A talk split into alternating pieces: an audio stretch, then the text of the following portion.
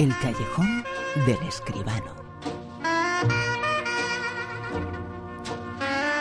Lo hemos sacado de la redacción del super10.com para que esté unos minutos aquí con nosotros. Unos minutos como todos estos años en la Rosa de los Vientos. José Manuel Escribano, muy buenas. Buenas noches, Bruno. ¿Qué tal? José Manuel, le dicen que Trump, el nuevo presidente de los Estados Unidos, no quieren que vean esta película la gente, ¿no? Moonlight. ¿Por qué? No me extrañaría nada. Es que salen personajes mm, así como de color, una cosa rara que tiene esta gente. No son eh, WASP, no son blancos anglosajones protestantes, precisamente. Pues eh, vamos con ella, vamos con esa película. Durante tiempo intenté no acordarme de aquello. De olvidar esa época. Día tienes que decidir por ti mismo quién vas a ser. No puedes dejar que otros lo decidan por ti.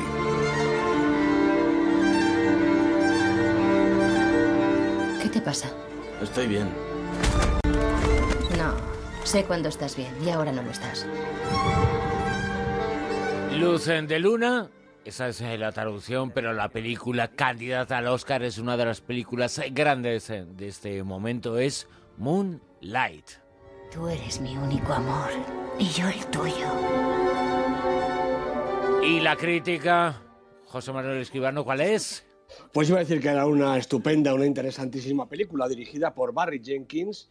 Los protagonistas son Aston Sanders, Mahershala Ali, Naomi Harris también está ahí. Bueno, la primera película de, Barry Jenkins, eh, Medicine for Melancholy, está inédita en nuestras pantallas, pero ahora ha estrenado esta Moonlight, y yo creo que se ha colocado en cabeza de la nómina de directores afroamericanos de Hollywood, con esta emocionante historia que refleja la vida en un barrio marginal de Miami, la ciudad natal del director.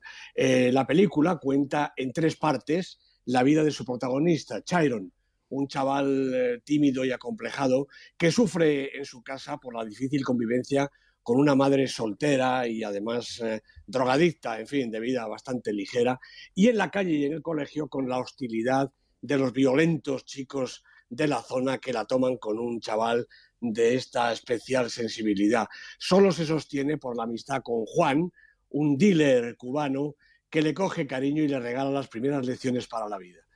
Luego el relato progresa en el tiempo y Chairo crece, se convierte en un problemático adolescente, agobiado por su sexualidad y su entorno tan hostil, y luego en la conclusión, en la tercera parte, en un hombre que se enfrenta a la pelea de la vida adulta y busca a tienta su lugar en el mundo y su identidad como persona, y también busca la amistad y, si es posible, el amor. Eh, Moonlight es un emotivo retrato del protagonista y sus alrededores, pero es mucho más que una biografía, Bruno. Es un derroche de sentimiento y una mirada compasiva sobre unas gentes a la deriva que buscan desesperadamente su rumbo. Y por encima de todo, es una lección de cine, con un solidísimo guion, una fotografía y una puesta en escena excepcionales, con una cámara de exactitud milimétrica, con una magnífica banda sonora y un plantel de intérpretes, tanto los expertos como los noveles, en estado de gracia, orquestado todo ello por el talento y la capacidad poética de Barry Jenkins.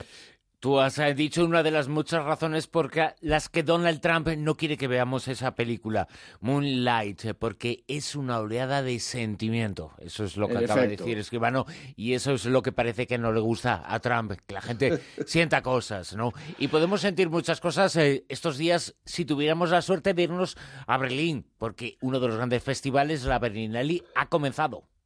Pues efectivamente, desde el jueves, el día 9, comenzó la edición número 67 del Festival Internacional de Cine de Berlín, la Berlinale. Se ha inaugurado con Django, basada en la vida del, músico de jazz franco-belga Django Reinhardt, película dirigida por el francés Etienne Comar.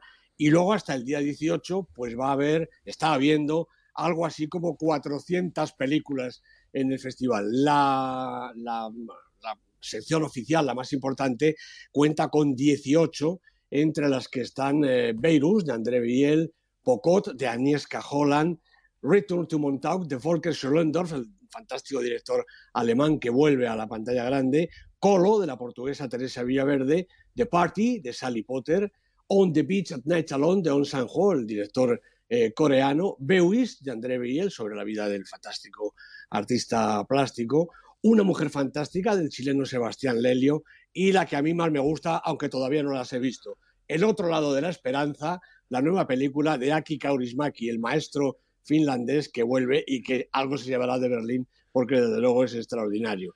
También estarán en la sección oficial, aunque fuera de concurso, El Bar, la película de Alex de la Iglesia, Final Portrait de Stanley Tucci, eh, T2 Trainspotting, la segunda parte de la película Trainspotting de Danny Boyle, 20 años después, y Logan, la nueva aparición de Lobezno.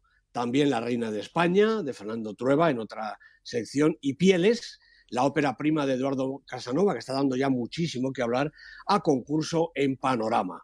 Y todas estas películas y otras muchas más, claro, estarán en el mercado del cine que recordemos que es el segundo mercado más importante del mundo, detrás del de Cannes, el momento en el que productores, distribuidores, artistas, todo el mundo está allí a ver cómo colocan sus películas. Películas españolas están ya esperando su oportunidad para exhibirse en todo el mundo. Y todas esas eh, películas y muchas otras han deseando entrar en la lista con más criterio del mundo, el Super 10. El puesto número 10 esta semana bueno, pues ha caído aquí Loving, no me lo explico mucho, tres semanas, ha caído desde el puesto tres, igual es que a Donald Trump tampoco le gusta esta película. El director es Jeff Nichols, Joel Edgerton, Ruth Niga son sus protagonistas, la película es estupenda. ¿Nueve? Silencio de Martin Scorsese con Andrew Garfield, Adam Driver, aguanta en esta parte final de la lista en su quinta semana en el Super 10. ¿Ocho?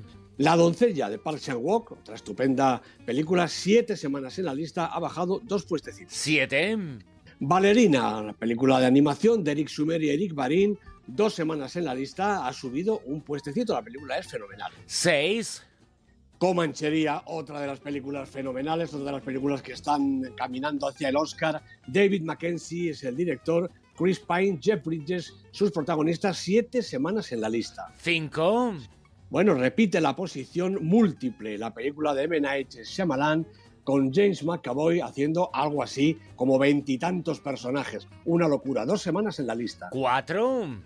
Bueno, sorprendentemente, o quizá no tanto, recuperamos a Tarde para la Ira, la película de Raúl Arevalo, son 12 semanas en la lista ya con esta. Seguramente que el efecto Goya la ha hecho volver a entrar en la distribución y en el punto de mira de los espectadores. desde luego que fue una de las eh, películas, una de las eh, grandes eh, triunfadoras, uno de los títulos y la figura de su director, Arevalo, pues muy importante en estos Goya, que se destacaron y que nos contaste algunas cosas. Y Tarde para la Ira fue la película ganadora y la película más importante del año. Desde luego, lo que hará que tenga una nueva vida o que su vida se extienda en el eh, Super 10. ¿Qué esta semana nos, nos tiene en el puesto número 3?